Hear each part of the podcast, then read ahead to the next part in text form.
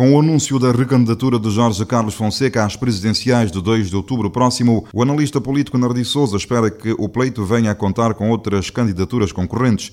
Já é sabido que Fonseca parte às eleições contando com o apoio do Movimento para a Democracia MPD, partido no poder, enquanto no lado da família do PSV ainda não se vislumbra nenhuma figura disponível para a corrida presidencial.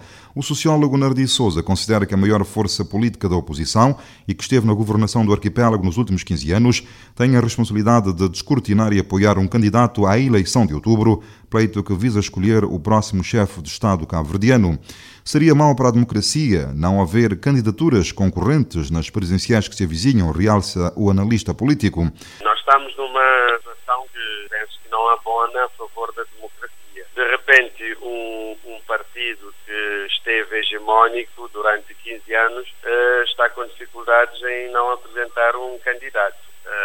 Isto, de facto, põe em causa a própria vitalidade da democracia cabo-verdiana. Nós podemos ver que São Tomé e Príncipe, que na semana passada uh, teve três candidatos, e, e, Cabo Verde corre o risco de apresentar só um candidato. Uh, isto, eu penso que a responsabilidade, neste momento, está mais do lado do PICV, porque o MPD, a priori, já tem seu candidato. Numa leitura sobre a não disponibilidade de José Maria Neves para concorrer às presidenciais, depois do anterior Primeiro-Ministro ter deixado em aberto essa possibilidade antes das legislativas ganhas pelo Movimento para a Democracia, o analista político entende que o desgaste de 15 anos como chefe do Executivo pode pesar na decisão para o mesmo não avançar sobre a necessidade de cidadãos independentes participarem mais ativamente na vida política, o sociólogo Nardi Souza afirma que a bipolarização política reinante no arquipélago, com hegemonia MPD-PCV, rouba espaço a elementos da sociedade civil para qualquer aventura eleitoral. Também o professor universitário Daniel Medina destaca a importância da eleição presidencial do próximo 2 de outubro,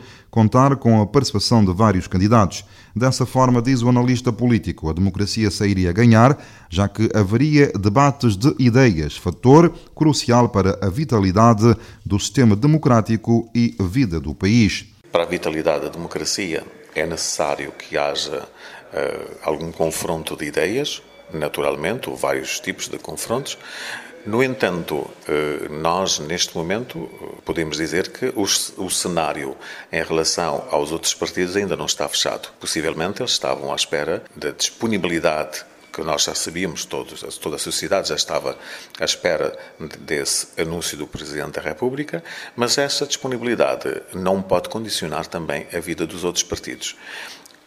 Ouve-se dizer que o PAICV está à procura de um candidato forte, eh, já se apontam nomes, mas até agora nada, ninguém se pronunciou. A eleição presidencial no arquipélago cabo-verdiano está agendada para o próximo dia 2 de outubro. Cidade da Praia, Eugênio Teixeira.